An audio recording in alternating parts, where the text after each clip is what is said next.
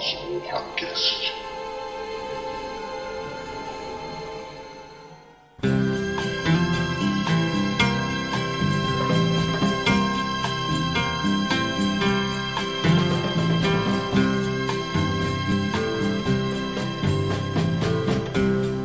Listen easy. You can hear God calling. Walking barefoot stream. Olá, ouvinte, seja bem-vindo ao mês do horror do Masmorra Cast. Eu sou Angélica. E eu sou Marcos. Hoje nós vamos começar aqui a nossa tradição do mês do horror, que a gente sempre faz em outubro, né? Finalizando com o nosso podcast temático, né? Visitando um país, apresentando cinema de uma região, contando suas peculiaridades. Sempre sai no dia 31 de outubro. Mas hoje a gente vai falar sobre uma série que tem feito muito sucesso, de um diretor que a gente gosta bastante, a gente vem falando dele, não é de hoje, né? Já chamou muito a nossa atenção anos atrás que é Missa da Meia-Noite, Midnight Mass, do diretor Mike Flanagan, né, Marcos? Exatamente. Ele que tem feito barulho aí nos últimos anos na Netflix com adaptações aí de histórias sobre mansões assombradas, né? Ele também andou chamando a atenção por conta de adaptações do, de obras do Stephen King, sobretudo Jogo Perigoso e Doutor Sono, né? Uhum.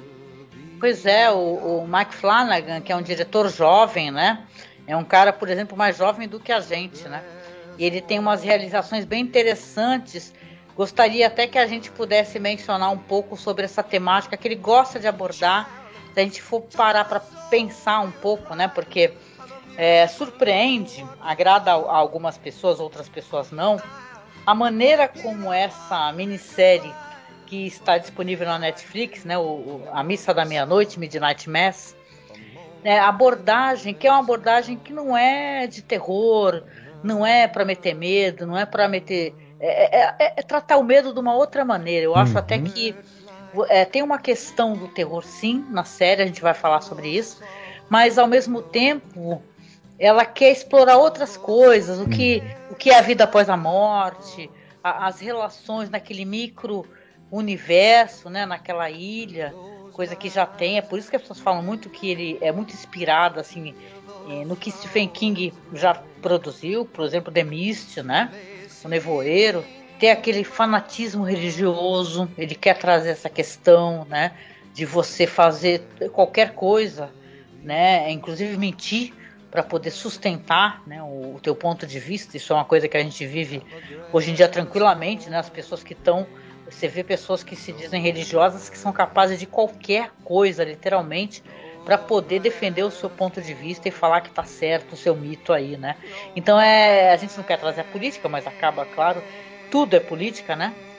Não dá para a gente evitar mencionar. É muito interessante essas reflexões que ele traz para dentro do trabalho dele, né? Sim, é, eu não gosto de usar muito esse termo, né? Que a gente já até discutiu em outros momentos o quanto esse termo não é apropriado, né? Mas é o pós-terror, né? Que, que o pessoal tanto fala, que é nada mais, nada menos, algo que já existe há muito tempo, que é essa coisa de que você tem o drama por um lado, né? o drama bem feito, o drama onde há um estudo de, da psicologia dos personagens e do outro lado o horror, as duas coisas caminhando junta e alimentando uma outra, para você ter o máximo de impacto em ambas. É. E o Flanagan, ele é muito dessa pegada, né? Ele aproveita os elementos aí sobrenaturais, aí, é, obviamente nos filmes dele é, recentes aí com mansões assombradas a temática da, do, dos fantasmas, da vida após a morte, etc. E aqui especificamente nessa série, ele trata do fanatismo religioso, mas é, é, é para mim é um tipo também muito específico de fanatismo, que é aquele fanatismo milenarista. Você tá num período de crise muito grande, crise econômica, crise é, é, de valores, crise é, que parece que o mundo vai acabar, porque essa, essa, pequena cidade, a gente vai falar mais sobre isso ao longo do, do, do da conversa, mas ela está desaparecendo por conta de questões é, de falta de trabalho, falta de, de, de, de oportunidades, e você gera um tipo de fanatismo que espera um, uma salvação milagrosa para aquilo, né? Se o mundo vai acabar, algum milagre ou, ou a fé em alguma coisa vai, me, vai fazer com que eu seja escolhido para sobreviver a isso.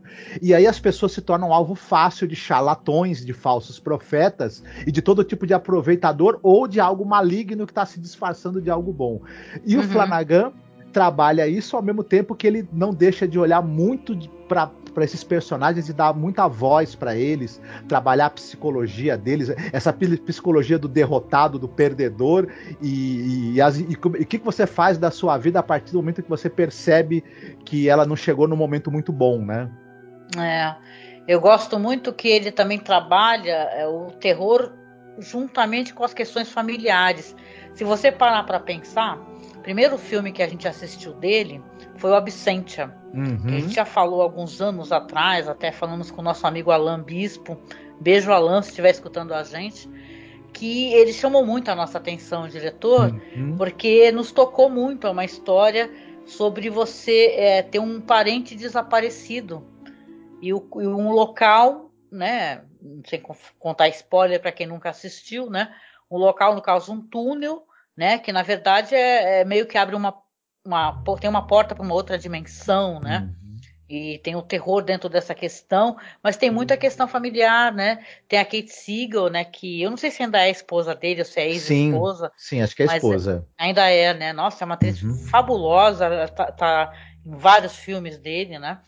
Mas o, a questão familiar se encontra dentro do espelho, por exemplo, que é o negócio dos irmãos, né? E uhum. da, da, perda dos pais, né? Tem o Sono da Morte, uhum. o Ouija, que já era uma franquia, se eu não me engano.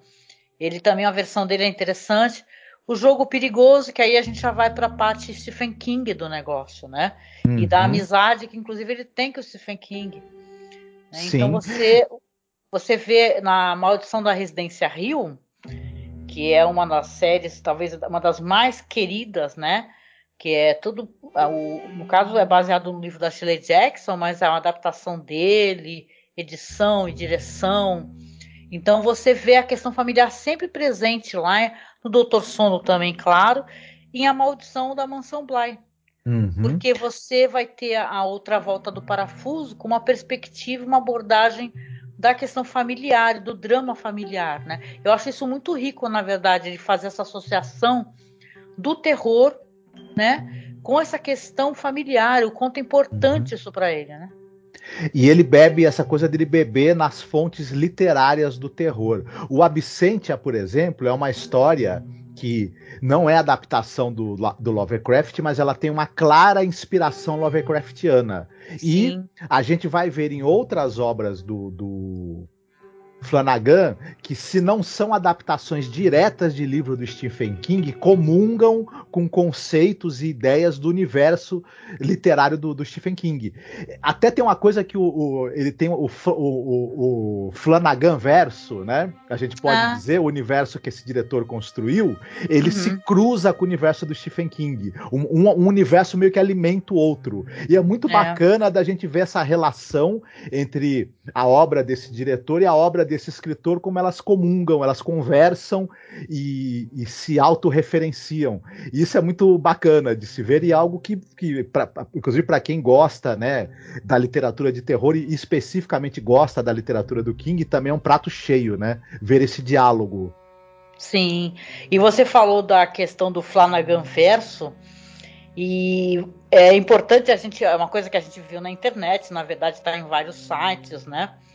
Mas é legal você saber que essa semente dessa história, da, desta minissérie, que é a Midnight Mass, já existia desde o que? De Rush, né? Que é aquele filme com a Kate Siegel, que ela faz uma mulher surda muda. que ela mora sozinha numa casa e tem um assassino, né? Que ele quer invadir a casa de qualquer maneira, mata as pessoas que a conhecem, né? E ela parece muito fragilizada, mas é uma história surpreendente.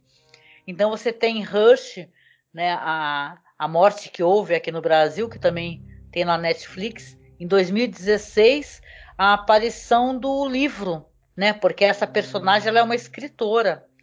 E aí você tem, né, a vizinha dela e tal, que, gente, eu fiquei muito chocada que essa atriz maravilhosa, sabe, que faz a uma fanática religiosa, depois eu vou ver o nome dela, dela direitinho aqui, ela faz essa personagem que é amiga da, dessa protagonista do Rush, que fala que, que é um, um, autógrafo no livro, né? Fala, pô, você é minha escritora favorita, qual foi a tua ideia para essa história? Aí você vai ver o nome do livro, é The Midnight Mass, né? Uhum. E depois no Jogo Perigoso também, para quem conhece a história, que é do Stephen King, que é da mulher que ela fica presa, algemada numa cama, que ela estava fazendo um jogo sexual com o marido e o cara morre, né? Durante esse esses joguinhos que eles estão fazendo lá, ela fica algemada porque a algema é de verdade e ela tá, fica tentando é, bater, né, e tal para tentar quebrar o, a, um pedaço da cama lá e quando mostra os livros acima, também tem o Midnight Mass. Então é meio surpreendente, né? Eu fiquei surpresa quando eu, eu subi desse Flanagan verso. Uhum. Pois é, ele já tinha o plot dessa história já na cabeça, com certeza, né? E é bacana a gente ver esses easter eggs, né, que ele deixa no caminho, né? Sim. Eu sei que você não assistiu a, a Maldição da Residência Rio, nem a maldição da mansão Bly. Né? Isso é uma falha de caráter, né? Tô brincando. Mas você já assistiu outras coisas do Flanagan, assim. Uhum. E o que uhum. que tu consegue conceber, assim, do, do, do, que você já assistiu dele comigo, muitas coisas até, e, e que te faz ter uma, uma ideia do que, que esse diretor quer trazer para o espectador? Pois é, eu, eu acho ele muito habilidoso. Em vários. É, ele para mim, ele tem, ele tem muito essa coisa de trabalhar bem os elementos sobrenaturais. Eu, eu, eu acho que, que o, horror para ele é na medida certa. Não tem nada nada contra filmes que tenham isso, mas não tem um apelo, por exemplo, fácil para violência, um apelo para sustos fáceis.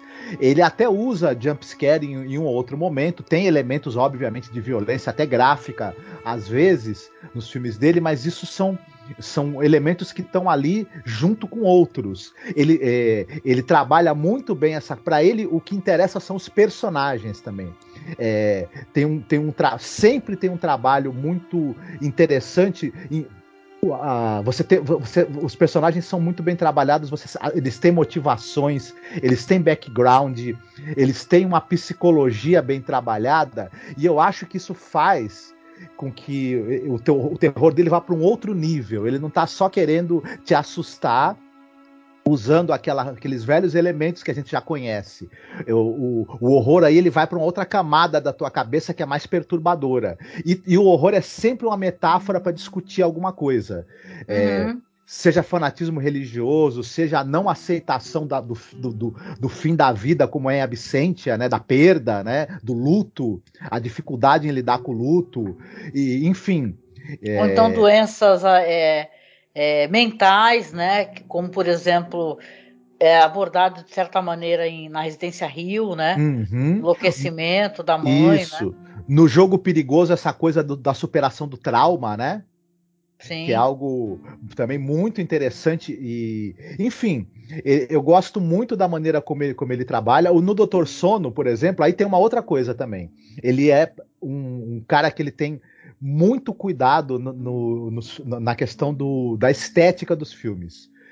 Há um trabalho de construção visual e de narrativa muito impressionante nos filmes dele, mesmo. É, além, do, além, além dele gostar de trabalhar com roteiros bem escritos, a, a fotografia, é, os, os, elementos e as metáforas visuais que são colocadas no, no, no filme, nos filmes dele são muito bem aplicados. Ele é, ele é, alguém que é um grande contador de histórias, é um grande, uhum.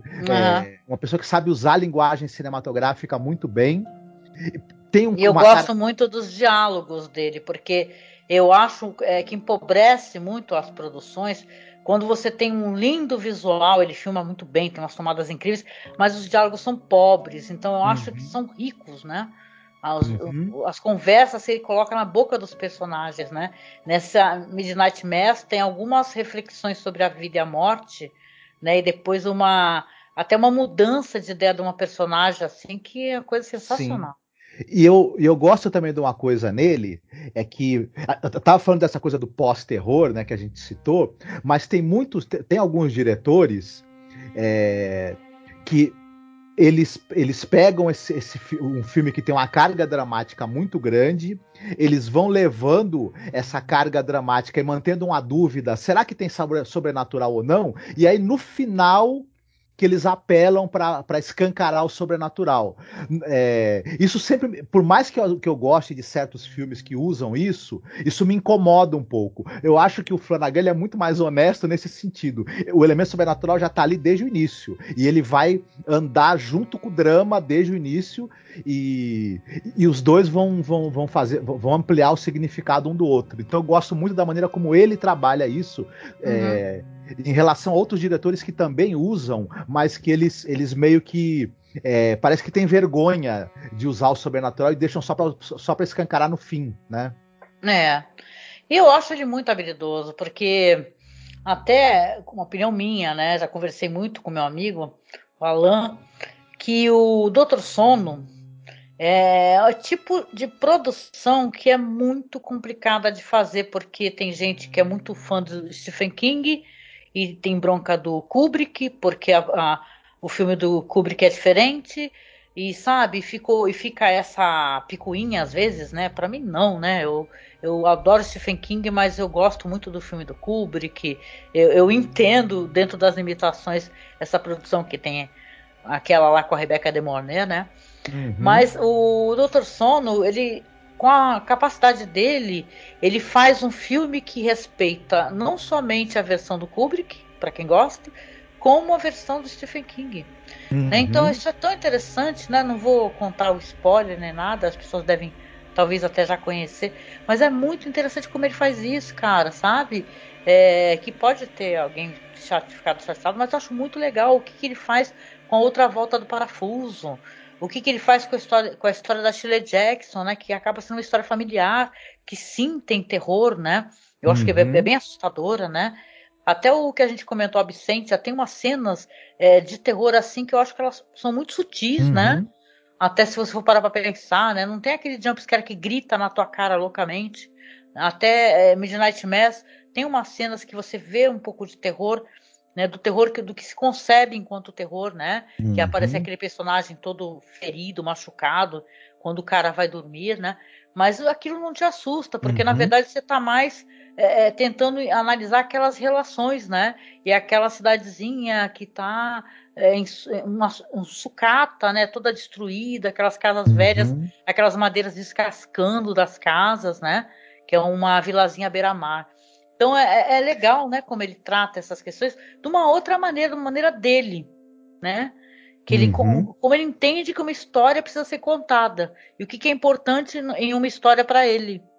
Sim, e eu, eu acho interessante, eu, eu não assisti nessas duas minisséries dele, mas é curioso ele ter escolhido dois livros que ambos tiveram adaptações, já tiveram adaptações para o audiovisual, né? E que as duas adaptações são absolutamente perfeitas e impecáveis. A, a Mansão Rio teve o filme Desafio do Além, né, que é uma adaptação absolutamente. Uhum. É, curiosamente, eu li os dois livros, né? E assisti as duas adapta adaptações clássicas para o cinema. É, então teve o Desafio do Além, que é uma adaptação perfeita, impecável, e teve depois também Os Inocentes, que é uma adaptação absolutamente perfeita da Volta do Parafuso. E eu uhum. acho interessante como ele conseguiu fazer novas adaptações dessas obras, que elas têm é, eu, como eu falei, não assisti, mas, mas o público em geral concorda que elas têm profundidade, tem peso, tem respeito pela obra e também conseguem ser uma releitura que, que, que traz para os dias de hoje e, e, encontra outras camadas nessas obras aí. Isso é muito interessante e precisa de muita habilidade para fazer mesmo, né? Uhum, sim, sim, com toda certeza. Né? É muito legal. E a gente podia passar aqui muito tempo falando sobre Flanagan, porque eu tenho uma admiração, sabe? A gente sabe, inclusive, que tá para sair, não sei se eu acho que é para ano que vem, né? Vai sair um spin-off aí da, da Missa da Meia-Noite, né? Que vai ser uma história. Tipo, é isso que eu gostei que tu mencionou comigo. Lembra aquela história do Peter Straub, Histórias de Fantasmas? Quer falar um pouquinho? Ano que vem, já está em pós-produção, né? Inclusive o, o Clube da Meia-Noite, o Midnight Club, mas vai ser uma minissérie de dois episódios é, parte do elenco que está na série Missa da Meia-Noite vai estar também nessa. E é, gira em torno de pacientes terminais que estão num hospital, né? É, nos, nos, cuidados paliativos e, e, e, e, às noites eles se juntam para contar um para o outro histórias de horror. E isso realmente me, me lembrou bastante essa coisa dos mortos-vivos, né? E como ele, ele é um cara que, como, ou ele adapta ou ele referencia obras famosas do terror, tá com muita cara de que vai ter uma, um, uma ligação ali, né? Com isso. É, por sinal, acho que vale muito a gente recomendar para quem está nos escutando aqui. A gente tem um podcast onde a gente fala sobre mansões mal assombradas do cinema. Mansões que têm nome, né? Porque a gente queria fazer aquela brincadeira que tem a mansão Bly, tem The Haunt of Hill House, né? Então a gente começou a procurar também mansões que tivessem nome, né, em algumas produções legais. Então a gente recomenda algumas coisas muito interessantes dentro, dentro dessa temática de mansões. É claro, recomendar também o, o livro do Peter Straub, né, Ghost Story, né, que é muito legal, um filme que eu acho que vale a pena mesmo alguém de repente refazer, né? fazer algo nesse sentido, porque apesar que isso é uma história que é, tem, parece que é para um outro público, os personagens são jovens, né? E eu, eu acho essa última história, que é a Missa da Meia-Noite, é uma das melhores coisas que ele tem feito, assim, é uma escalada dentro do que ele já vinha fazendo a partir do, do Absentia, por exemplo, né? uhum. né? Que ele começou a chamar Sim, um pouco mais eu, de atenção. Eu, uhum, eu acho que ele está descrevendo é, diálogos cada vez melhores e mais interessantes também. Né? Pois é, então vamos fazer o seguinte: a partir de agora, a gente dá um aviso aqui de spoiler para que se você não assistiu The Midnight Mass, você assistir, tá? Tá na Netflix. Se você tiver problemas com spoiler, claro, né? Porque a gente vai falar um pouquinho e falar o que, que a gente achou, né? Inclusive do final, né? Então, para você poder ter um aproveitamento assim, não ser surpreendido por cenas que você talvez gostasse de assistir sem ter ninguém te contando, né? Então, fica aqui o aviso de spoiler e vamos comentar um pouquinho sobre Midnight Mass, Missa da Meia-Noite. Oh yeah. Good morning. I know I'm not who you expected to see. Just know I'm only here to help and I look forward to meeting you all. So me you're gonna let me in. I'm a pretty rational guy. Something's happening here. We are living in a miraculous time.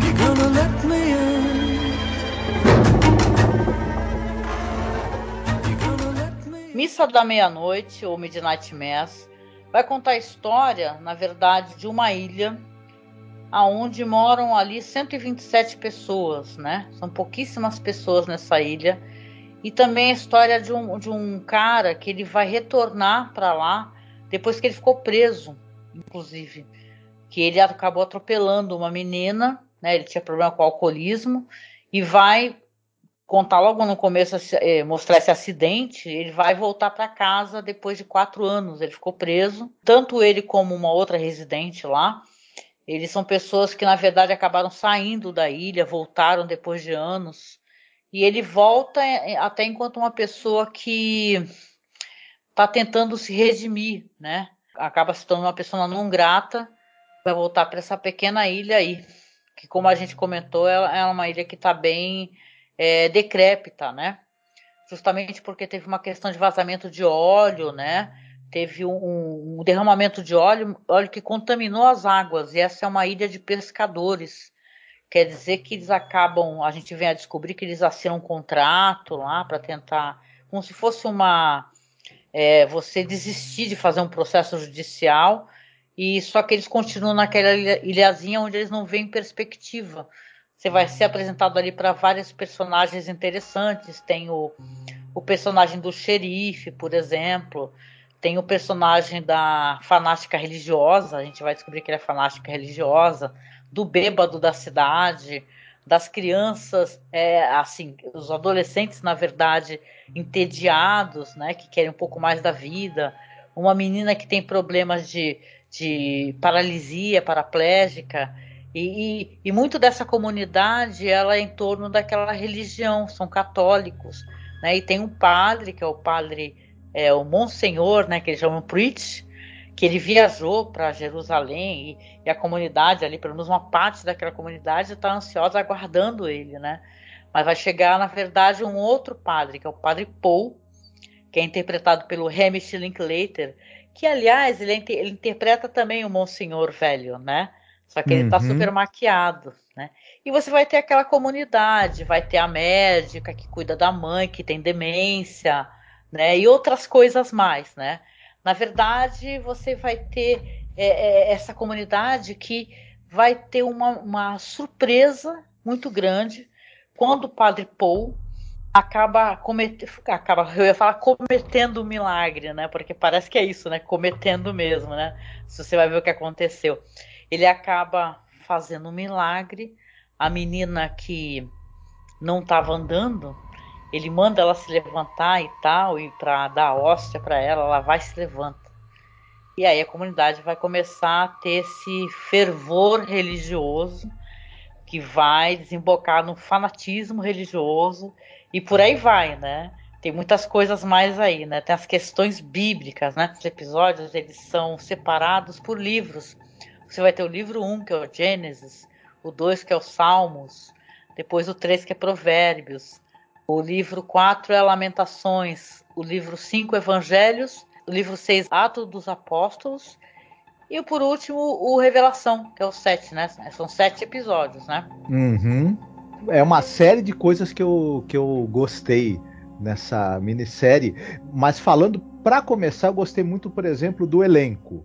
É, uhum. Sem a gente entrar ainda em questões tanto do, da história, é, eu, eu, eu, sempre gosto muito do, do, trabalho da Kate Siegel, né, que é inclusive é a esposa do Flanagan.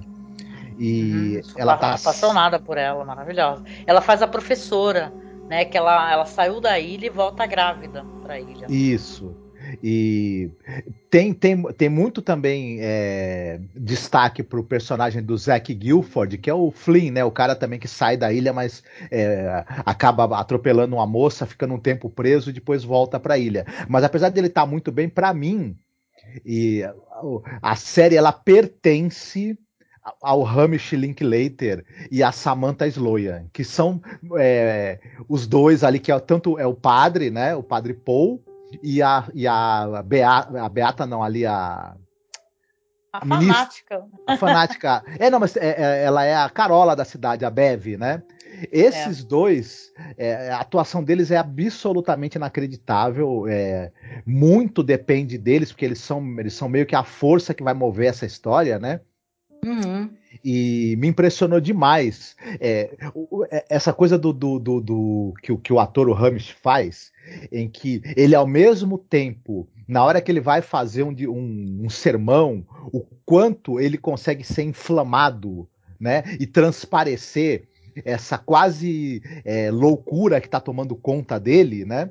Ao mesmo tempo, quando ele vai conversar no dia a dia com as pessoas, como na voz dele tem uma espécie de de dissimulação e de culpa o tempo todo também. É, e, esse, e, e, isso é muito difícil. O trabalho que, que esse ator fez em passar essas sutilezas com a voz é inacreditável. Ao mesmo tempo, a, o personagem da, da Bev, o, o, o, o quanto ela, ela consegue ser manipuladora, é, ela é, é, é, aquele negócio, ela, ela, é egoísta, frustrada, invejosa, é, cruel, mas é, a gente consegue, é, é, no fundo ali, perceber também essa, essa, essa contradição de que ela acha que ela tá fazendo certo e tá fazendo o que o que é o melhor para os outros na, na, na, no fanatismo, na loucura e na crueldade dela. E, e, ela também é um personagem com muitas camadas. A gente consegue é, perceber ali essa, essa, esses conflitos que ela tem também, né? Uhum. E, e, então é muito bom. O, o Flanagan gosta muito de, de chamar né, os artistas que ele já chamou anteriormente, né? Eu estava dando uma olhada na carreira dela, dessa atriz que faz a fanática, né? E ela, e ela participa do, do The Hounds of Hill House, né? Ela uhum. faz a esposa na, daquele que é o escritor, o irmão que é o escritor que escreve o livro e tal, né? Que tem todo aquele debate assim, que uh, os, irmãos, os irmãos falavam, ah, você escreveu um livro para para lucrar com a nossa desgraça, né, com a nossa tragédia. Ela faz a esposa que separa do cara. Essa mulher é uma camaleoa, né? Uhum. Essa Samantha Sloan, né? Ela é incrível porque você vai ver, ela participou também de Grey's Anatomy, né? Mas uhum. é surpreendente. Eu nunca que eu ia associar a imagem dela, como ela tá nessa no Midnight Mass, com aquela amiga do, da, da personagem do Rush a morte que houve, porque uhum. ela é uma mulher que ela faz uma gostosona até, né? Ela é toda corpulenta naquele filme, agora que ela tá bem magrinha, né? Tá com aquela aparência assim que, que é assustadora, né? Ela lembra muito porque as pessoas fizeram vários textos e tal, associando alguns personagens do, do Stephen King com aquela personagem que tem do Demício, né? Uhum. que, que é uma religiosa, fanática também, odiosa, mas eu me arrisco a dizer que ela é até muito mais perigosa do que aquela personagem do Demis, né? Uhum. Mas ela elas, elas são muito parecidas mesmo, porque elas são aquela coisa da que, que elas no, no dia a dia elas são é, pessoas que ficam ali no cantinho delas, remoendo aquela frustração, aquela raiva do mundo e, e aquele fanatismo delas, mas ficam ali circunscritas ao mundinho delas. Ambas, é. quando têm a chance de exercer poder de alguma maneira sobre uhum. os outros, é que mostram, põem as garras de fora, né? É meio e, bichos escrotos saíram dos esgotos, né? Uhum. Que nem tá uhum. Hoje em dia, né? Essa mulher horrorosa aí da uma Damaris Alves da vida. Você tem assim essas personagens que elas são mulheres frustradas, né? Elas são quase uma caricatura assim, né, religiosas e tal, mas se elas conseguirem espacinho do poder, como você falou, elas vão tentar né, é, fazer com que os outros é, oprimir as pessoas, né, que sucumbam, né, uhum. sobre a mão de ferro delas. Então é, é, muito interessante. Eu concordo, sim, que eu vejo uma certa influência, né. Uhum. Ah, realmente essa personagem aí, a a Bev Keane da, do Midnight Mass com a senhora Carmody do The Mist. Sim. Uhum. E, e elas mais ainda essa personagem da Bev, do, mais ainda do que a personagem do, do, do Nevoeiro, ela, ela também encarna essa coisa de que você, você faz uma leitura da religião dentro, com a, a, partir do que tem dentro de você, né? E ela é aquela, ela vai vendo coisas horríveis, monstruosas acontecendo, e ela chegar para as pessoas e falar: olha, é... você veja só, o... leia a Bíblia, você veja que, que, que que Deus matou os primogênitos do Egito, ele, ele, ele, ele, ele mandou os, os, os, os, hebreus assassinarem os filhos do, dos cananeus, então ele faz essas coisas. Então, se ele está fazendo agora, você tem que aceitar e fazer junto, né? E... É, sinistro, gente. Uhum. É muito. Não, e, no, e no, na série, cara, tem um lance que ela. É, meio que deixa subentendido, mas fica, né? Claro que foi ela que fez, né? Porque tem o um personagem que é tipo um cara bêbado, né? Que é o que é o cara que parece que ele atirou, assim acabou deixando a menina, que é a filha daquele casal, ela paraplégica. E o uhum. cara é um alcoólatra e tal, ele tá ali circunscrito ali a ser o, o bêbado da cidade. E ela, é, ele tem um cachorro, né? Que ele tem uma adoração por aquele cachorro, né? Que parece que é o único amigo que ele tem. E mostra ela pegando veneno, né? Que até Isso. a personagem da Kate Siegel é, pergunta o que, que, você vai fazer com esse veneno? Ah, tá cheio de rato. Porque tem uma coisa assim na série que é, é tem uma tempestade fortíssima, né? Uhum. E o, o, o, moleque até fica olhando a tempestade e ele tem a impressão de ver o, o, padre velho na, na cidade, só que o padre não tinha notícia que o padre tinha voltado, né? Mas ele falava uhum. que o padre uhum. era meio. O, o, lance é que esse padre, o Monsenhor Pritch, ele era meio demente, né? Ele tinha demência. E mesmo assim, como, como ele está nessa sociedade, assim, nessa comunidade pequenininha, né? As pessoas aguardam o retorno dele com ansiedade e tal. Tem aquele uhum. questão de afeto, né? Porque dentro da comunidade ele é um homem muito importante. Uhum. Só que a, ele é notoriamente a... problemático, né? Desculpa, a própria comunidade que ajudou a financiar a viagem dele, né, para conhecer Jerusalém, pra, né? Pra era Jerusalém. um sonho que ele tinha, né?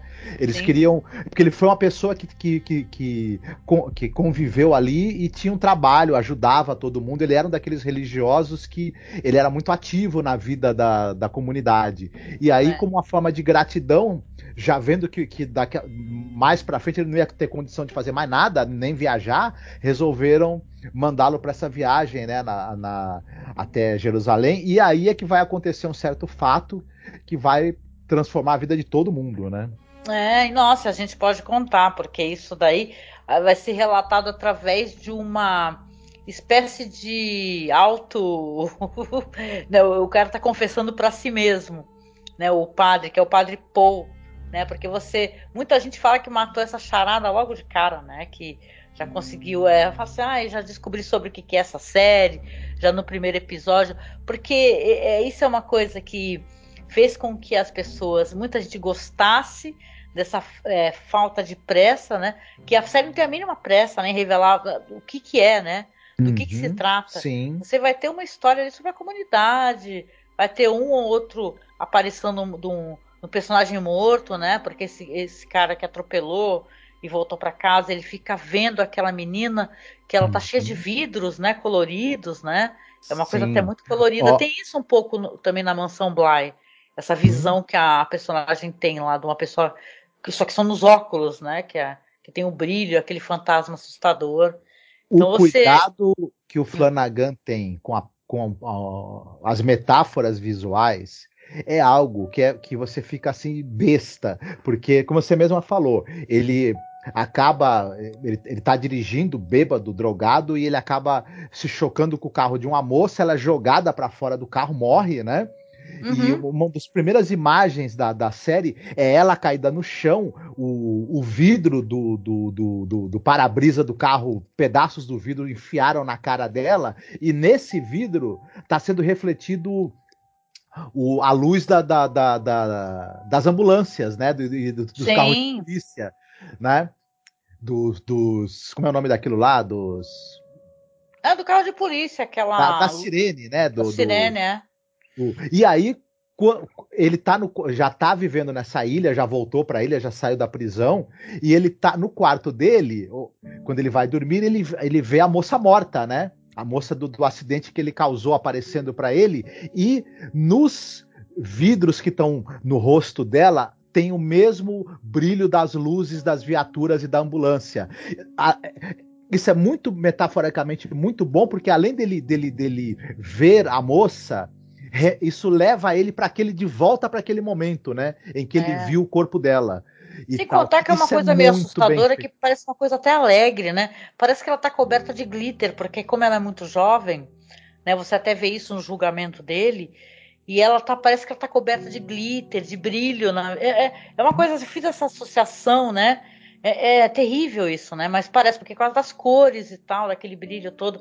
Agora, ele é um cara que as pessoas acham que ele, o pai, né? Critica, a mãe é super religiosa, ela se tornou mais devota, até inclusive porque ele foi preso. E você pensa, né? Ou, ele, ou as pessoas talvez pensem na cidade que ele não se culpa, né?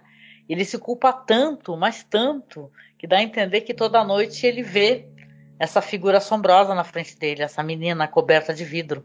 Né? Uhum. Né? Então é terrível, né? Uma história terrível. Sim. É, e a questão do, do padre, tudo que envolve religião nessa história aqui, eu quero já poder falar sobre esses spoilers, porque tira isso também para a gente poder debater. É tudo muito horroroso e muito tenebroso. Uhum. Porque você vai ter o cara, que é o padre, que está lá em Jerusalém, ele é meio tá ficando gagá, né? Tá uma certa demência. ele se perde da excursão. Isso daí é até uma coisa para mim que sou, né? Mas ele se perde da excursão, aí vai ter uma, uma tempestade de areia e ele vai parar num, num, numa caverna que ela vai ser descoberta devido a essa tempestade toda de areia. Ele vai lá se esconder. Quando ele tá lá, ele vai encontrar essa figura que ele entende que é um anjo, né? Ele fala assim, ah, é um anjo, né? Que você vai ter aquela aquela autoconfissão dele, né? Ah, um anjo, eu encontrei um anjo, o anjo me tocou. E você saca logo de cara que não é anjo nada, que não é um vampiro, né? Que tá sugando né, o sangue dele e depois para piorar, ainda torna ele um vampiro, né? Uhum. Aqui nele, nele isso tem um certo delay, até porque eu fiquei com essa impressão que ele se torna vampiro mesmo depois, quando ele chega na ilha, porque ele tem que morrer para ser um vampiro, né? Tem que morrer Sim. o teu corpo mortal, né? E ele... ele começa a dar o sacramento, que seria o sacramento, e isso é uma coisa aberrante, é, é para as pessoas ele vai dando sangue, que não é o sangue dele, é o sangue do vampiro, porque o vampiro ele quis, é, de maneira é, certamente, talvez até religiosa, isso é muito estranho, né, fazer com que essas pessoas se transformem também. Então ele vai dando para a comunidade através da comunhão, que é um sacramento, ele vai dando sangue do vampiro e isso é uma coisa tenebrosa, porque você fica sem entender, falar, ah, será que o cara é alcoólatra, né? Porque ele tá, ele faz um AA lá com, com esse personagem que volta da cadeia, né? Fala, poxa, caramba, um milagre. Ele mandou a menina se levantar e a menina se levantou. Aí você fala, porra, mas não, eles estão sendo né, é, é, é, envenenados, porque é como se fosse uma, uma doença, né? É até muito bem explicado pela médica depois. Pois é, eles vão, à medida que eles vão consumindo, quando ele vai fazer a, a, a Eucaristia, a hóstia ela vem mergulhada em vinho batizado com o sangue desse vampiro. A, a princípio, as pessoas começam a, por exemplo, a, a, a, moça que é, que é paraplégica volta a andar, o pai, o, o, o pescador lá, o, o, que tinha problemas nas costas, as dores dele na, na, nas costas desaparecem, as pessoas que começam a rejuvenescer, não é? E você tem uma, uma, uma senhora também que ela tá idosa também, já com Alzheimer, que é que é a mãe da médica, inclusive. Que é a mãe da, que é a mãe da médica, é a mãe da doutora Sara, né? E uhum. é curioso que ela tá que, que, é, que ela tá é uma atriz jovem, né? A Alex é a Alex Isso, ela tá maquiada de, de idosa e ela faz uma idosa muito bem, me convenceu muito, inclusive, né, a atuação dela. Mas ela vai começar primeiro a recuperar as faculdades mentais dela, né? É, a Mildred, ela, ela, ela vai se recuperando do Alzheimer e ela vai também rejuvenescendo. Só que o que acontece é que é, esse é o efeito inicial. Depois, à medida que você for consumindo esse sangue desse vampiro, obviamente, você vai também se tornar um vampiro e vai precisar começar a consumir sangue de, de pessoas vivas para se manter. Então, né? mas tu tem que morrer. Né? Você, você tem que morrer, isso. final, né? Porque o negócio é, vai escalando de uma maneira que, assim, é uma coisa que se torna uma seita, estilo Jim Jones. É assustador, né? Para quem conhece a história, né? Do Jim Jones, que, que as pessoas é, se mataram, ele deu veneno para as pessoas no final. Então uhum. é, é uma coisa assustadora. E, e você tem. Eu, quando comecei a assistir a série, e não que fique uma coisa clara ou tosca nem nada, mas eu, eu estranhei esses, esses atores, essas atrizes, que eles estão visivelmente maquiados, né? Porque você vê assim e fala, ah, caramba, que legal, essa, essa é uma atriz que ela tá maquiada, dá para perceber que ela tá maquiada, a mãe da, da médica, né? Porque a maquiagem não tem como enganar nos olhos, né? Os olhos das pessoas são olhos de pessoas mais jovens, né? Você tem a, a, a é, o nome dela é Alex, né? Alex isso, né? A, a mãe da, da personagem da detalhe, ela é mais jovem do que a própria atriz, Annabeth Kish, né? Que faz a uhum. doutora Sarah Gunning, né? Uhum. A, a Annabeth. ela é mais jovem do que ela, então ela fica, ela fica com uma aparência mais jovem. Uhum. Exatamente, a Annabeth Gish, ela. Essa, essa moça que faz a. A mãe dela, né, que é a, que a, a Alex Ischel, ela, sei lá, ela, ela deve ter menos de 30 anos de idade, enfim. É, porque essa Annabeth Gish, ela é do, do Arquivo X, né? Exatamente. Ela participou do Arquivo X naquela, naquela fase que o, que tá o agente Duggett. Eu, que eu gosto, tem gente que não gosta, eu gosto dessa fase que, que não tem o Mulder, né?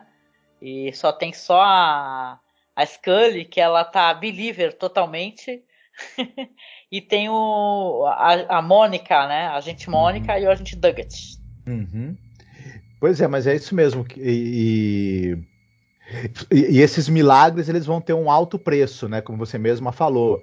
É, esse, é uma história sobre fanatismo, né? Ele uhum. quer discutir essa questão, né? É, é para além da questão do terror, né? O terror ele é apenas um meio para que o Flanagan chegue a esse fim. Ele quer contar uhum. essa história do que, que as pessoas são capazes de fazer para poder é, uhum. falar assim, não, não, não, tá tudo bem, né? Entendeu? Continua fazendo aí o que você está fazendo, entendeu? Não importa se você minta, se você mata, que você destrua, né? Importante é, é sabe? E, e, as justificações, as argumentações bíblicas que ela faz, né? Uhum. A personagem da Bev, por exemplo, né? Que é assustador isso. Uhum. E não e, e até você pega essa estrutura que a série tem em que cada capítulo é, que você começa no Gênesis, vai passando pelos Salmos, pelos Provérbios, Lamentações, etc, até chegar no Apocalipse, né? Ela, ela brinca, os episódios brincam um pouco com essa coisa da estrutura, né, do, da Bíblia e, e tal. E, e, por exemplo, você tem essa coisa do Antigo Testamento, né? Depois que vai desembocar no Novo Testamento, é, essa, essa coisa do, do, de um passado né, no, no Antigo Testamento é, violento, é, cruel, o, o, essa coisa do Salvador que vem trazer uma redenção pelo amor para você se preparar para o eventual fim do mundo e a ressurreição e tudo mais. E, e, e é engraçado como, como cada pessoa tem pessoas que se apegam mais à redenção pelo amor, né? Porque essas pessoas já têm amor dentro delas, e tem outras pessoas que, que, o, que elas acabam se apegando ou, ou nessa coisa da, da, da, da culpa, do julgamento da, e, da, e, e, do Deus cruel e violento, ou de uma esperança de, um, de uma destruição do mundo e ser um eleito que vai ficar lá intocado vendo os outros se ferrarem, né? É. E, enfim, e, e, esses aspectos da religião estão presentes ali nessa narrativa. Ele, ele faz essa discussão. É, no nosso tempo, agora que nós estamos vivendo, qual aspecto da, da religião está prevalecendo? Né? É uhum. a salvação através do amor ou, ou é a, a, a, essa coisa mesquinha do julgamento, da acusação, do, do, do, preconceito, da violência? Porque nós estamos achando que nós estamos à beira do, da destruição e tamo, temos que ser mais cruéis e mais. E, e é. quanto pior, melhor, né? Porque. É, é, tem gente que para poder falar que é em nome da família, né? Pela em nome da proteção à família, quer destruir outras famílias, né? Isso. Exatamente, esse argumento. Olha, tem, tem uma conspiração aí ao fim do mundo, querem destruir o, a, o mundo ocidental, querem destruir o cristianismo, então a gente tem que ser mesquinho, violento, preconceituoso, é, né? Sim é, belicoso e para poder impedir esse grande, essa grande hecatombe que está vindo. No fim, o que a gente vai fazer é causar essa hecatombe com esse, com esse comportamento, né? Fanático e, e, radical, né? Na verdade. É. Poxa, e alguns temas assim que a série toca, e é muito bonito isso daí, tem a personagem que é a Erin, que é interpretada pela Kate Siegel, que é uma personagem que ela fugiu de um relacionamento abusivo, né? Ela fala que ela, que ela sofria. Veja bem, né? Parece que, que é circular, né? Ela, te, ela tinha problema com a mãe, que a mãe era professora da escola na, na ilha. Ela acaba até retornando para esse mesmo cargo, né? De passagem para o cargo que a mãe tinha de professora. E ela foge da ilha para poder ter uma vida tal, ter liberdade. Acaba entrando num relacionamento abusivo e a, volta para assumir né, o cargo de professora grávida, né, de oito meses. E, e, esses diálogos que ela tem junto com o Riley, né, que, que já que eles eram, eles eram um casal, né, na época de escola, é, são muito tocantes, né? Então essa, essa, questão dos diálogos, a coisa do xerife, né, que poxa é muito triste essa questão de como demonizam a religião dele, como tratam como se ele fosse uhum. um, um criminoso, né? É assustador. Sim. Né? Depois é claro que isso vai ficar muito mais evidente, né? Mas uhum. eles fazem isso de uma maneira muito, né? É, usando-se de subterfúgios, né? O que aquela Beve o tempo todo fala para ele, ah, porque o senhor não entende, porque a sua religião não é a mesma que a minha. Ele começa a provar por A mais B que alguns valores que a religião dele, né? É, é, é, que eles utilizam, que eles entendem na religião dele, também são, uhum. são é, utilizados ali na Igreja Católica, né? Então, então você vê que tem muito de preconceito, né? questão da religião, do fanatismo, do preconceito. A, a, a comunidade fica toda fanatizada depois do, do milagre da menina. Uhum. Né? Eles ficam fanáticos, né? E essa Bev, que é a personagem odiosa, né? Nessa história, eu acho que ela consegue ser mais odiosa do que o personagem do, do, do vampiro, do padre, né? Sei lá, né? É bizarro uhum. isso, porque ela começa a ameaçar os, os pais quando ele começa a cometer assassinato para poder se alimentar né, de sangue. Fala assim, então devolve a dádiva que Deus te deu. Nossa, isso é uma coisa que se fale para outra pessoa, né? Que tem um filho que levantou de uma cadeira de rodas, né? Aí se você não quer fazer aí, não quer ajudar o padre, ocultar o cadáver, devolve aí a dádiva que Deus te deu. Quem é ela para falar isso, né? Uhum. E é bizarro isso daí. Sim, e e, e, tem uma coisa, essa série me fez, me fez refletir, e, e, eu acho que ela, que ela tem uma coisa muito provocativa também, quando você faz uma leitura de. Por exemplo, o, os vilões da série, obviamente, há o vilão que é, que é, o, que é a criatura sobrenatural, lá o. Que, que é engraçado que ele nunca é chamado de vampiro, e eu acho muito curioso uhum. que esse parece nesse universo parece que é como se as pessoas não, não soubessem o que é um vampiro né? E ele, é, essa criatura ele pode ser realmente um demônio, pode ser um anjo caído, né? Ou pode ser que o que a gente acha que é um anjo não é o que a gente pensa, né? É, pode ser um anjo De caído, repente... né? Pelo menos é tratado como se fosse um anjo pelo padre, né? Uhum, Quando ele começa a fazer isso. as revelações. Pode ser também que, que a gente descubra. Eu fiquei pensando nisso, que o, o, a descrição que, que a religião faz do que, que é um anjo pode ser uma mentira, e na verdade o anjo é aquilo, né? Só que você foi enganado o tempo todo. Porque tem uma coisa interessante: os vilões nessa, nessa, nessa história são pessoas católicas, cristãs e tudo, que, que, que acabam é, enveredando pelo fanatismo. E os heróis, ou são pessoas. É, é, é um muçulmano que é herói, né? Uhum. E, e, e, quem faz a escolha certa é um cara que é ateu. Né? E, e, a, e a história e a, fala muito claramente, né? Você, você julga, o, você, você fala, esse cara é ateu, ele não tem Deus, então ele não tem moral. Ou fala, esse cara é um, é um muçulmano, é. é. de uma religião, é de uma religião primitiva e violenta. Têm isso, elas falam isso, né? né? Como se o fato de você ser ateu, você não tivesse moral, você não tivesse é, a, a, zelo por, uhum. por, questões familiares e nossa, isso, isso é terrível. E ele... Né? A gente está comentando só para mencionar sobre o Riley, né? Que ele fala uhum. que ele é uhum. ateu, que ele, enquanto ele estava preso, ele disse que estudou todas as religiões, né? E chegou à uhum. conclusão que ele queria ser ateu, né? Sim, exatamente. Mas tem um diálogo muito bonito entre é, o personagem dele e o personagem da Erin, em que eles comentam o que, que você acha que acontece na, de, na vida de quando você morre, né? E é engraçado que o relato que ele dele e depois o que ela vai falar mais para frente mais perto do, do, do final da série, né? Sobre isso, é, essa coisa de você pesquisar o que, que é o universo, o que, que é o cosmo, do que, que você é feito, é, também, ela tem uma epifania na hora isso, da morte, né? O, o conhecimento e a, e a, ciência também geram em você uma epifania, também geram em você uma, uma ligação com algo maior do que você, com o cosmo do qual você faz parte. É, a ideia que que você, você vai para o céu, vai reencarnar, tudo bem, mas, mas a ideia de que você vai se, se reunificar com esse todo e com essa e com essa grandeza que é o cosmos também, é também te traz uma espécie de epifania religiosa e também pode te ajudar a dar um sentido, né? O, o, o, a, ausência de uma, de, uma, de uma religião formal não torna você alguém desconectado da vida, da, da, do, das pessoas e do, e do, do universo, pelo contrário, né?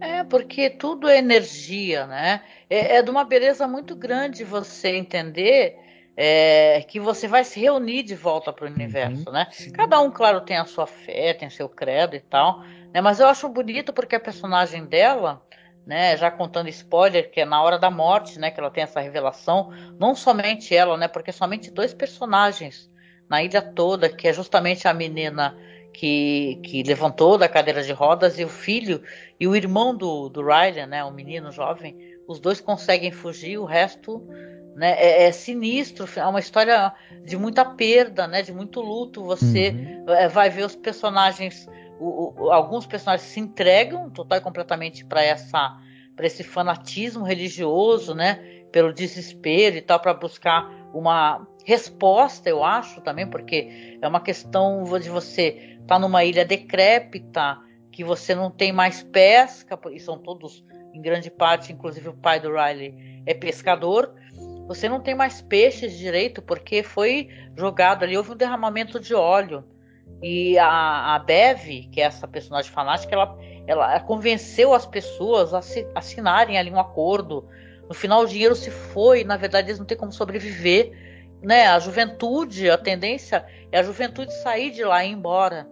E eles vão ficar lá numa ilha que não tem mais futuro para eles. É assustador isso daí. Só que quando eles têm essa revelação, esse, esse revival, né? De falar, nossa, é, tenha fé Tenha fé que tudo vai melhorar, né? Olha o milagre que está acontecendo aqui. Então as pessoas vão ficar totalmente fanatizadas e capazes de fazer qualquer coisa, uhum. inclusive permitir que eles os engane, né? É, é, se envenenando, né? Uhum. Para mostrar que eles conseguem reviver, né? Porque eles, eles fazem a tal da missa da meia-noite, né? E tal, que vai ser bem na Páscoa. Eu acho bem profano também, né? Esse negócio de você pegar todos os. Se você escuta as orações, eu sou católica ou pelo menos eu sou de família católica, eu não sou praticante, nada, né? Hoje em dia eu me considero mais talvez ateia, né? Mas eu sou da, de criação de família católica. E os ritos, eles estão perfeitinhos, viu? Uhum. São ritos assim que as falas do padre e tal, etc. Então é, é uma coisa profana que está acontecendo uhum. ali. É, é, me lembra até aquele filme do Sean Park, sabe? O Sede de Sangue. É, você tem é, você pegar uma coisa assim religiosa e você iconoclastia, né? Você pega algo sacrossanto e você vai subverte isso, uhum. né? Na hora que ele está dando o sacramento, ele está dando o sacramento ali, tá, tá dá hóstia, mas dá o, o vinho que foi batizado com sangue de vampiro. Então é sinistra a história, né? Eu gosto de, de pensar assim que o, o que as pessoas talvez é, quisessem aquele terror mais de jump scare, né, e tal. Uhum. Só que tem tudo que está relacionado a essa história é, é de terror, cara. É um assombro, porque você fala, porra, como é que, que as pessoas estão fazendo, né? O uhum. que, que essa uhum. mulher está fazendo? Essa mulher envenenou o cachorro, né? uhum. né? Você tem os gatos, tem um momento que aparecem os gatos todos mortos, logo no. Acho que no primeiro episódio. Porque Sim. a criatura tá. A criatura, na verdade, veio com o padre. E uhum. ele tá primeiro atacando os gatos. É, é sinistro. Uhum. Mas ele pega essas, essas pessoas por, por, é, é uma coisa interessante, né? É, você tem, se a pessoa tem uma fé é, fanática, né? E o problema não, é só não é a pessoa ter uma, ter, ter uma crença fanática em, Deus simplesmente, ela tem uma crença fanática e cega de que tem alguém que é porta-voz de Deus, que o que, a, que, que que aquela pessoa ali está falando, que é um ser humano falho, é, aquela pessoa é, fala pelo, pela divindade, né? Eu sou, eu sou, eu sou o profeta, sou o pastor, sou o padre, etc. E, e Deus fala através de mim. Ah, é, se, você, se, pessoa, se, você tiver uma, uma, uma, fé que não seja crítica, que não tenha senso crítico, se esse cara for um mau caráter, um pilantra, um falso profeta, um aproveitador, né? Ou for o, né?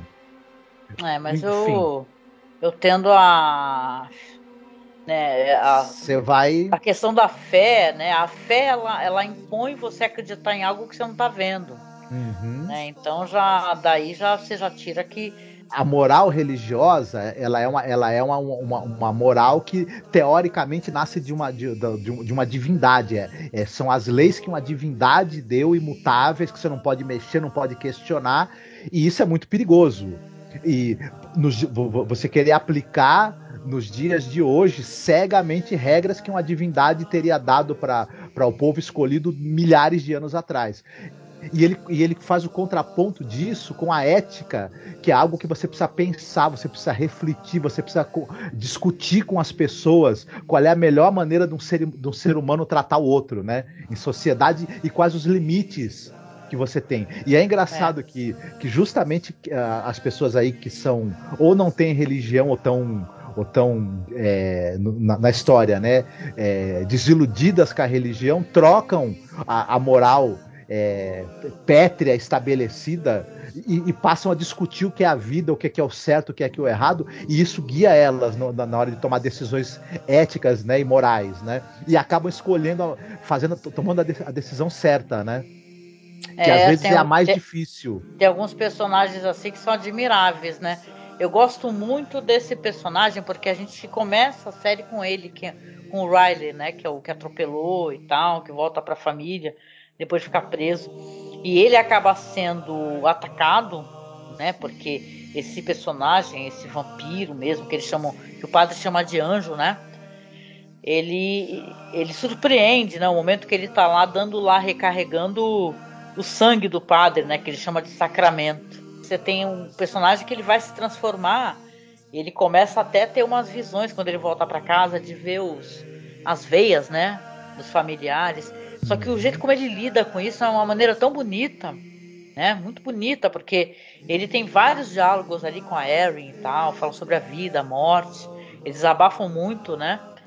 E ele sonha com ela e sonha que sempre tá numa balsa sozinho. Mas a dado momento, ele sonha que ela tá na balsa com ele.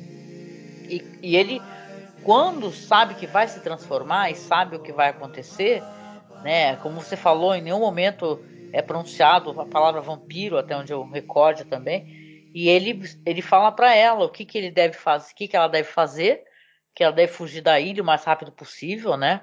E ele se, né, ele vai se imolar na frente dela quando o sol nascer, né? Falar para ela, vão para um barco, né, e tudo. Então é muito triste, porque ela inclusive vai tentar falar com a mãe dele, né, explicar o que aconteceu com ele, ela acaba agredindo, né? A mulher tá muito, muito fanatizada, a mãe dele, né? Uhum. E tem um personagem também que eu, também me tocou meu coração pra caramba, que é o personagem do bêbado. Que é o cara que atirou e, e fez com que a menina é, ficasse paraplégica, se tornou um alcoólatra, um cara desesperado. E a menina, quando volta a andar, vai no trailer dele falar para ele um monte de verdades e tal, de, com raiva, mas fala para ele que perdoa ele. E naquele momento ele resolve começar a frequentar o AA, que é puta, por ironia do padre, né? O uhum. padre que montou o AA na, na igreja, né? Para o menino não precisar viajar para o continente. Então ele tá meio que dando rumo para a vida dele, conseguindo sair do, do, fundo do poço. E cara, ele vai ser atacado pelo padre. É muito foda isso, né? Dá uma, dá uma perturbação que você fala, putz, né? Esse personagem tava saindo do fundo do poço, né? Uhum. E caramba, o que acontece com ele é terrível. Ele é o primeiro a ser atacado mesmo, né? Pelo padre. É, tem, uma, tem uma cadência muito boa aí, é, que a introdução desses elementos de horror e de sobrenatural, ela vai gerando viradas no roteiro e mudanças de direção que, que fazem a história chegar no, no ponto onde ela quer, né? E ó, teve gente que reclamou assistindo de que a série é lenta, né? Mas eu não acho, eu, eu acho até que ela ela, ela, tem, ela, ela usa o tempo que ela precisa para dar o background dos personagens, para é, construir a trama né, e o cenário onde a trama vai se desenrolar, e depois, a partir do momento em que, em que os elementos é, de horror e de sobrenatural é, se impõem, se colocam, eu acho que as coisas vão acontecendo num ritmo aí que, que começa a ficar cada é. vez mais é, angustiante. Né? Vai e... acelerando, né? Porque eu acho que, que eles têm sim uma é, uma maneira, uma cadência né, para contar essa história, sem uhum. pressa nenhuma, para mostrar como é que você pode pegar uma sociedade e você ir transgredindo, transgredindo, até o momento que você vê, nossa, o que, que, essa pessoa está fazendo? Uhum. Né? O cara está ocultando o cadáver, o outro está mentindo, uhum. e eles todos estão fingindo e, e acobertando esse padre. Né, que eles, claro, eles sacam que é o padre velho, né? Que foi uhum. rejuvenescido, tem até um uma foto dele, né? Tá meio que, que, quem é os mais idosos, inclusive a mãe da médica saca logo quem ele é depois, né? Uhum. Tal, né? Então eles começam a cobertar e depois o negócio é gringola de uma maneira, Sim. entendeu? É, a gente tanto fala de autoritarismo, né? E é meio isso, né? O, a ortodoxia religiosa é, funcionando para um grupo de pessoas que estão fanatizadas e iludidas, é, isso, isso, isso, isso é, é, é o terreno fértil para isso virar uma forma de autoritarismo das mais nefastas, né? E, e, e, se é difícil você convencer alguém a cometer um, um, crime, um ato, um ato bárbaro e monstruoso, se você conseguir convencer a pessoa de que, aquilo, de que Deus aprova aquilo, ela vai fazer qualquer né, Eu? monstruosidade. Já, ó, como eu escutei, acho que em vários filmes, acho que na verdade em um, não lembro, desculpem. Mas lembra do Advogado do Diabo? Eu acho que tem um momento que o diabo fala assim: já se matou muito mais o nome de Deus do que meu nome, tá? Sim, Uhum. É não, porque é, é meio isso que a gente estava conversando, né? Se eu acho que a, que a moral, na verdade, ela não é uma coisa que eu construo através da discussão, da razão, do pensamento, né? E de tentar ter respostas porque é certo que é errado. Se a, se a moral ela, ela é algo que vem da divindade pronta, eu só tenho que obedecer. Se essa divindade me mandar fazer algo monstruoso, se, se, se, se eu acredito cegamente né, na, na moral que, que, que emana dessa divindade, eu vou fazer, porque se, se a moral vem dela, se ela tá falando que pode, então pode, né? É. Mesmo que a minha razão teve esteja dizendo, olha, isso é uma monstruosidade, isso é errado, eu vou fazer. Não, e tem um negócio é? de você pegar e o autoritarismo disso, né? Porque você fala assim, não, eu estou aqui com uma coisa maravilhosa que vai salvar todos. Só que caramba, você é, sabota os navios. Acaba com as torres de celular, que tem a, a torre de celular. Acaba, ou seja, com comunicação. É, é, tem uma hora que as, que as mulheres, né, a, a médica e tal, a, a Sarah, a Erin e a Mildred, né, elas tentam sair de barco, não tem mais barco. Uhum. Então você vê que, na verdade, você tem uma coisa muito boa, maravilhosa, que você está forçando goela abaixo da pessoa, né? Sim. Uhum. Então elas vão ser obrigadas, até para não. Porque é uma ilha, gente, se for para pensar, não tem como você ficar na tua casa e você não ir. Né? O pessoal, todo mundo sabe onde é que você mora e vai lá bater na tua porta. Uhum. Entendeu? E cada vez eles estão mais violentos, eles estão mais agressivos, eles estão mais irritados, né? Sim. E é claro, essa história ela vai. Você vê que a história vai se. Ela vai se, se direcionando para um ponto que você consegue ver para onde vai isso daí, o que, uhum. que, vai uhum. acontecer. Vai desembocar numa violência extrema, né? Que é o momento onde eles vão obrigar as pessoas a fazer esse rito, né? Que é o rito de você tomar veneno para você ressurgir, que você já está tomando sangue, né? Os que não estão tomando o, o, o, vinho que está matizado é a moça que estava grávida, né? Porque ela descobre a Erin, né?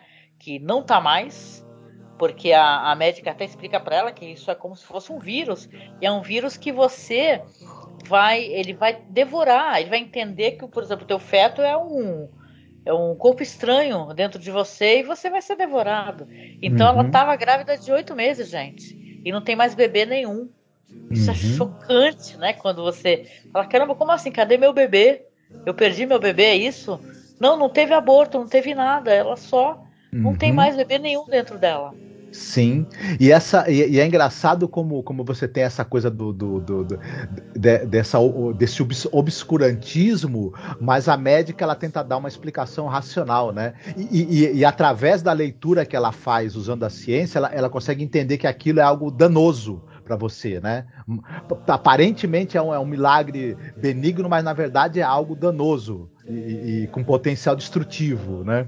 Uhum. E, é, e, é, interessante isso, né? O você tem você tem pesquisas aí muito curiosas em que, por exemplo, o cara tá num êxtase de fanatismo, para ele aquilo é algo divino. Aí, quando um cientista faz uma análise do, do da, da, da, da, atividade cerebral dele, ela, ela se equipara muito à atividade cerebral de alguém que tem graves problemas psiquiátricos. É. Né? E aí você começa uhum. a, a, a, conseguir enxergar melhor o que, que realmente uma determinada coisa é, né? É. Cara, e aquela cena da igreja, né, gente?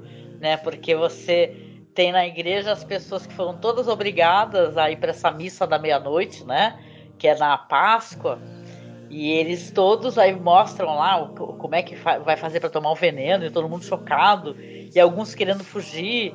E, e, e, o xerife que já tinha sido uh, avisado ali pela Sarah, né, a, a médica, que ele não deveria, né, ficar andando por aí sem arma.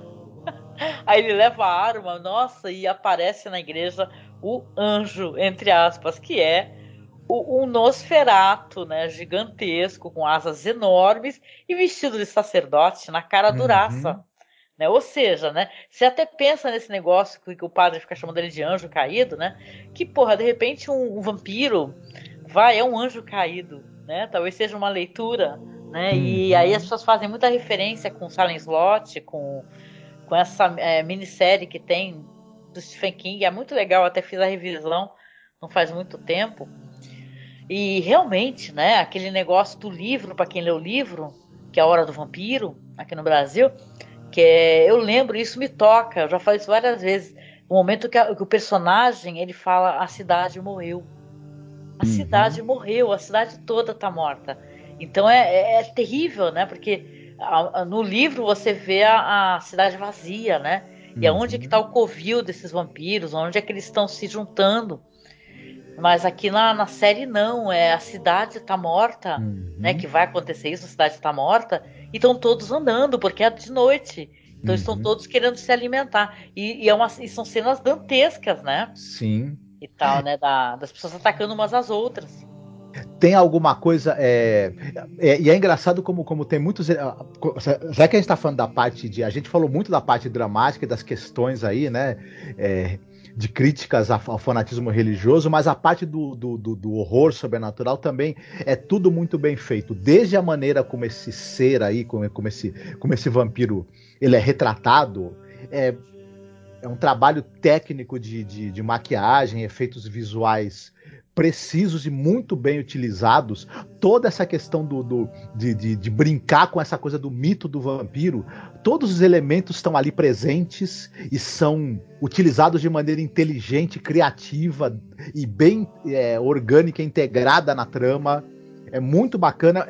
É, é, é, sobretudo, também uma ótima história de vampiro. Ela faz muito, muita referência, claro, a, ao Salem Slot do, do, do do, do Stephen King, 30 dias de noite, tem um pouco de 30 dias de noite também, até bastante, né? É, é, essas histórias em que você tem um grupo de pessoas ali que está preso num local, não tem como sair, e há um, um grande mal ali. É, espalhando de um para o outro, né? Então, é, quem, quem enfim, é, é, é, ela lembra muito, né? Ela, ela tá nessa tradição desse tipo de história, mas é, mas é um, um, exemplar dessa tradição muito bem feito, onde ó, a claustrofobia, o, a escalada do horror estão ali muito bem representados e para um final também que é apoteótico e terrível, né? Uhum. E é muito bacana é. também nesse sentido de ser uma excelente história também de vampiro. Né? Sim, sim. E o último livro, né, que é Revelação, você vai ter a revelação também que o padre ele tinha um caso, né, com a, com a Mildred, que é a mãe da médica, e a médica lá é filha deles, dois, né? Uhum. Sim, e, sim. Você vê que ele, que ele tiveram um caso, aí na verdade acabou se casando com outro cara. Uhum. É, e ele fala que queria ter fugido com ela. Ele começa a se mostrar horrorizado com toda a violência ali com a, que a Bev tá gerando na cidade, porque ela tá perseguindo as pessoas, tocando fogo em todas as casas. Eu achei isso de uma, de uma idiotice, né? Uhum. Então ela essa, mas é uma coisa que você entende quando a pessoa tá tá louca assim de poder, né? E ela se acha genial, tem muito disso, a gente vê muito disso hoje em dia. A pessoa se acha um gênio, né? só que não é. Por quê? Porque ela tá queimando todas as casas, falando as pessoas vão ser obrigadas a irem para a igreja ou ali para para aquela casa ao lado ali, que é o salão, né? O salão da igreja, né? E, porra, na verdade eles estão se. Porque isso não é um spoiler óbvio, mas eles estão se armando a própria morte. Uhum. Porque se você queima todas as casas da ilha e não tem aonde você se recolher, né?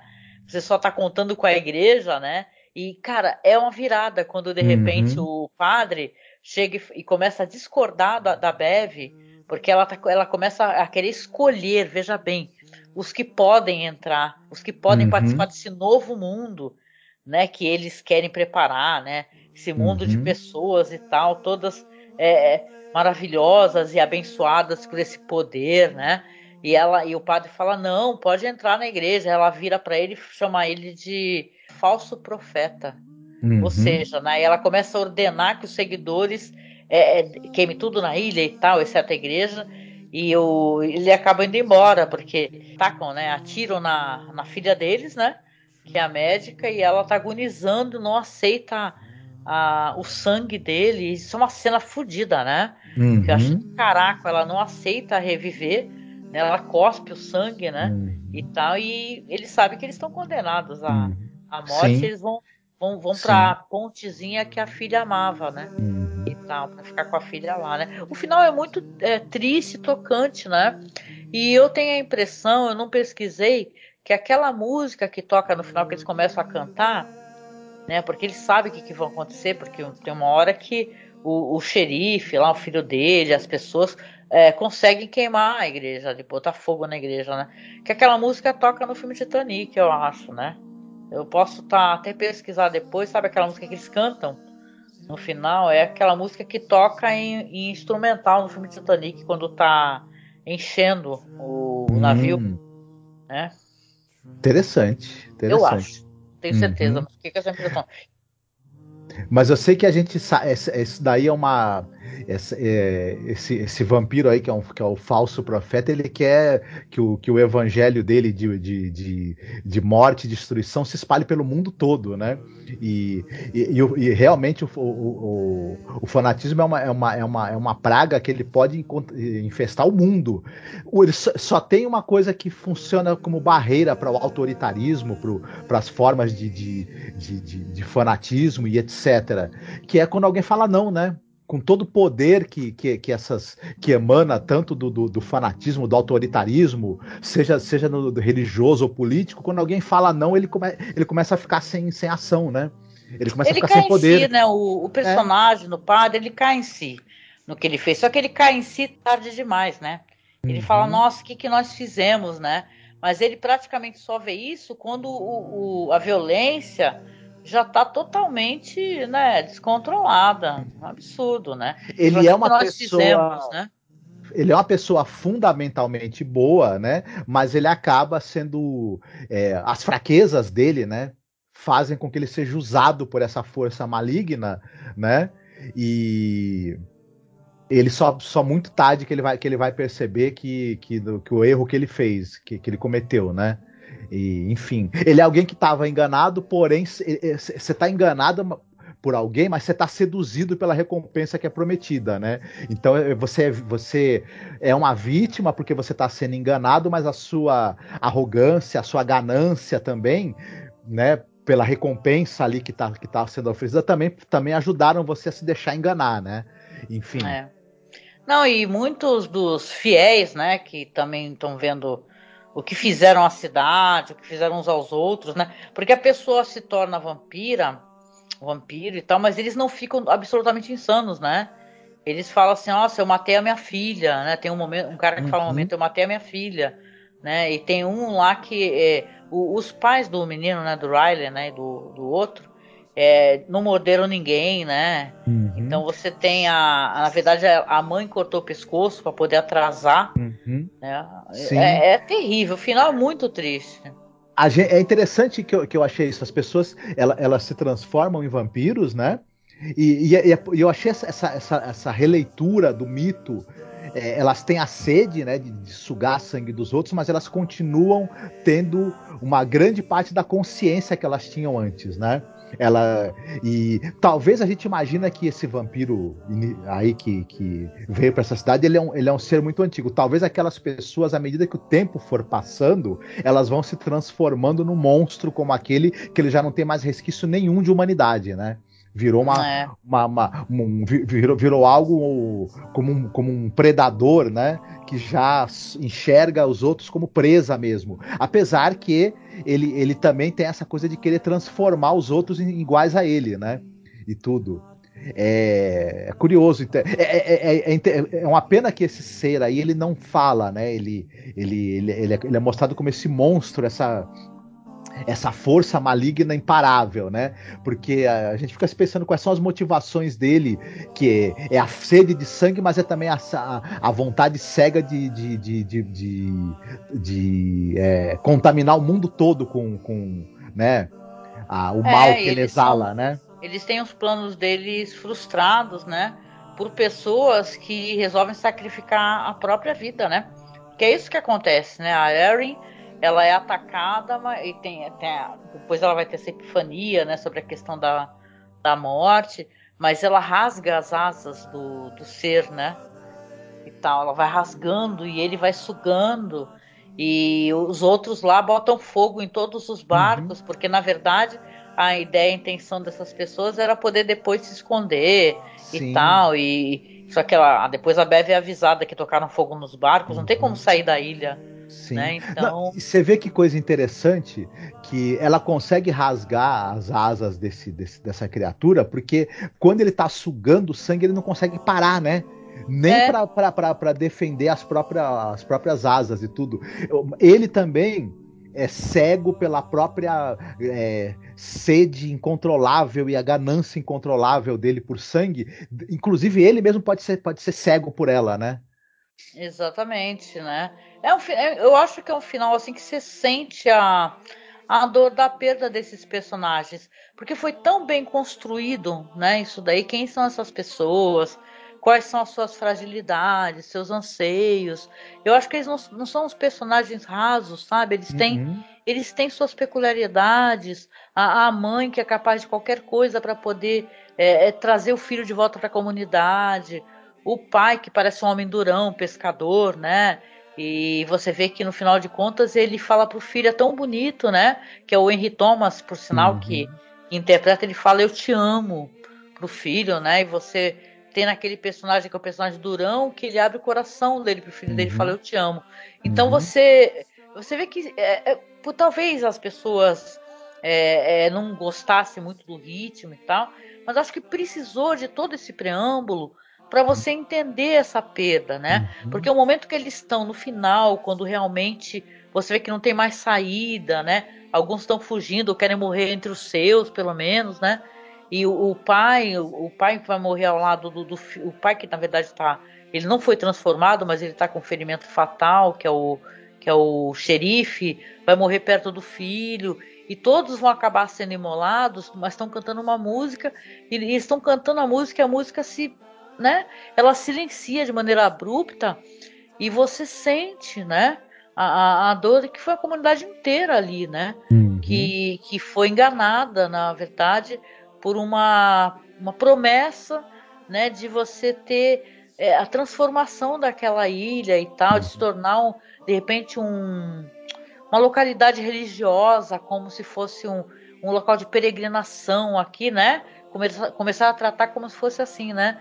É, ai, você vai ter. Aqui nessa igreja teve um milagre, né? Essa menina voltou a andar e, e foi o padre que fez isso. Então eu, eu sinto assim, e para mim foi muito tocante, para mim uma das coisas mais sensíveis assim que o, que o Flanagan e toda essa equipe maravilhosa né, que fizeram essa produção é, tem feito recentemente, porque é, é, é, de uma delicadeza, de uma sutileza, uhum. né? De você falar assim, não é só você criticar é, a questão religiosa e o fanatismo, que é uma coisa que, que é um uhum. problema agora comum, é uma coisa que está transformando as pessoas que a gente ama, na verdade.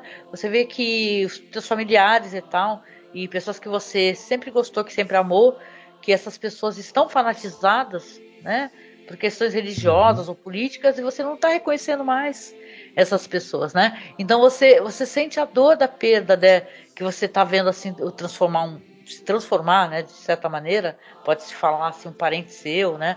Por quê? Por que, que a minha irmã não está se vacinando, né? Eu mesmo já contei, coloquei no Twitter que eu tenho duas irmãs mais velhas que não se vacinaram porque elas não acreditam na vacina. Isso é terrível, né? Porque você uhum. sabe que vacina hoje em dia significa vida.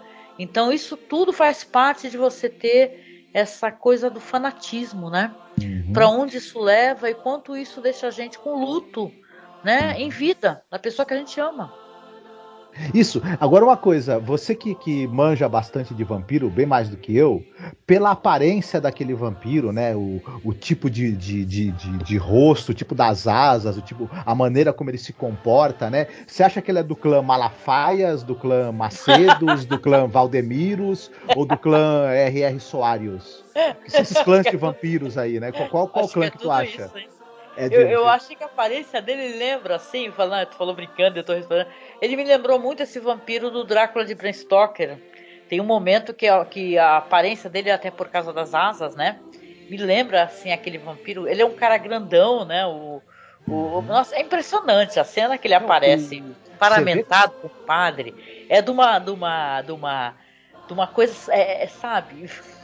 É, é, bizarro. É profano né? aquilo. É profano Não, pra caraca. E, e você vê como o Flanagan ele gosta de trabalhar detalhes visuais. Tem uma, no momento em que, o, em que o vampiro tá sugando o, o personagem ali do protagonista, né? Do, do, do Riley é, quem, quem já viu a posição que, o, que, o, que, o, que os morcegos vampiros ficam quando eles estão sugando algum animal, é, um cavalo, uma vaca, enfim, ele, o, o ator fica na mesma posição. Né? Eu achei aquilo visualmente sensacional. Eu olhei assim e falei, olha, eu não tinha visto isso ainda. A questão de maquiagem, efeitos especiais, né? É muito boa. É muito boa. Sério, tudo, trilha sonora é muito boa mesmo. A série que ela é, é muito bem feita, assim, adorei. Vale muito a, muito a pena, eu tenho vontade de reassistir. Sabe, quem não assistiu, por acaso escutou todos os spoilers, né? Espero que a gente não tenha estragado para você, mas uhum. poxa, Midnight é. Mass foi demais, muito bom. Essa série não se sustenta tanto em ficar guardando segredos e grandes revelações. Ela, na verdade, o que interessa é o que ela faz a partir das revelações que ela traz em determinado momento da história, né? Ela não, é. se, não se sustenta em plot twists, em coisa do gênero. Essa é uma série que ela se propõe, como eu falei, a discutir algo para além do terror, como ele tem feito ultimamente. Ele fez isso em, em, na Mansão Rio, na Mansão Bly. Ele gosta de discutir essas questões de, de relação humana. Diz, inclusive, é um trabalho muito pessoal para ele, até porque ele tem toda essa vivência. Ele fala que é de cidadezinha pequena, comunidade religiosa, que era coroinha, tudo isso. Então, para ele é uma história muito pessoal, né? Então, olha, um presente que eu gostei demais, assim. Eu lembro, eu fiquei esperando, eu não sou disso, hein?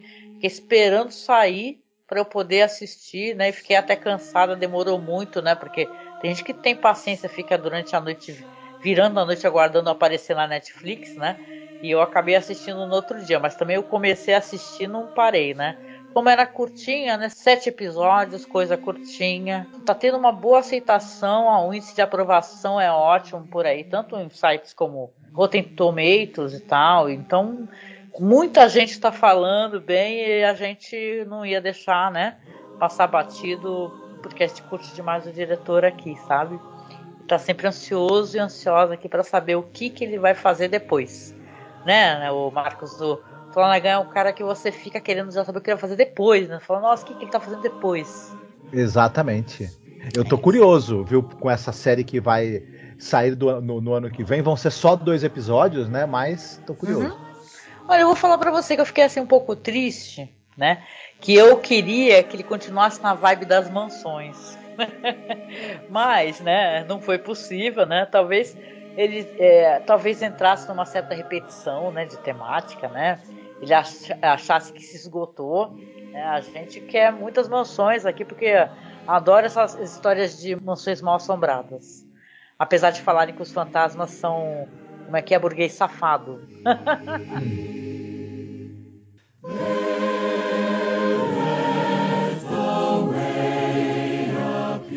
é isso, gente. Conte pra gente aqui, tá? O que, que você achou de Missa da Meia-Noite, ou Midnight Mass, do Flanagan. Conta pra gente como é que foi a sua experiência. A gente agradece você chegar até o final do podcast aqui com a gente. A gente sempre dá aqueles recados, né? Nossas redes sociais, etc. Não deixe de procurar a gente no Facebook. A gente tem lá nossa página Masmorra Cine no Facebook. Tem vários é, é, canais assim de contato onde a gente coloca coisas legais para você poder assistir. Por exemplo, o nosso canal no OKRU. Então a gente deixa o link aqui dentro da publicação no nosso canal do OKRU. Costuma ser um local onde a gente faz o upload dos filmes que a gente vai conversar. Então, por exemplo, se você sabe que a gente todo ano escolhe um país e tal, uma região para poder falar do cinema de terror, saiba que os filmes já estão sendo ocupados para lá. Então, não deixe de acessar o nosso canal no OKRU, tá? A gente tem também o nosso grupo de fãs de Além da Imaginação. Lembrar que a gente fala sobre a série todo ano, a gente fala de uma temporada. Ano que vem a gente vai já o quê? Pra quarta, né, Marcos? Quarta temporada no ano que vem, que é a temporada em que os episódios têm uma hora de duração em vez de meia hora, né? Então vai Olha, ser interessante. Vai ser interessante para quem está acompanhando esse projeto da gente de falar sobre além da imaginação. Você vai gostar porque agora os episódios são mais longos. Então não deixe de seguir a gente lá no nosso grupo, de entrar no nosso grupo que é fãs de além da imaginação e a gente também tem, claro, o nosso perfil lá no Twitter. Você pode seguir a gente no Twitter em arroba e no Instagram, arroba masmorracine. Lembrando que o nosso Instagram ele é todo maravilhoso, porque quem cuida dele é o William Funchal. Coloca fotos, coloca vídeos, coloca, sabe, muito conteúdo interessante mesmo no Instagram. Então, por favor, prestigie o, o trabalho do William Funchal lá no Instagram, seguindo a gente, compartilhando o nosso perfil, a gente agradece demais.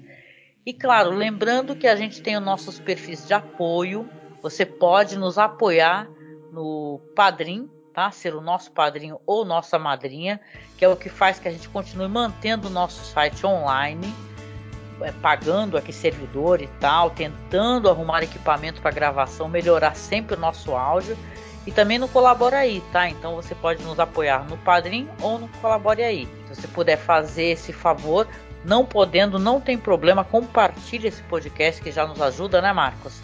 Bastante. Sem dúvida. Né? Compartilhamento é importantíssimo, né? É isso, minha gente. Então a gente se encontra no próximo podcast do mês do horror. Se cuidem. Tchau, tchau. I felt the earth beneath my feet. Sat by the river and it made me complete. Oh, simple thing, where have you gone? I'm getting old and I need something to rely on. So tell me when you're gonna let me in. Tired and I need somewhere to begin.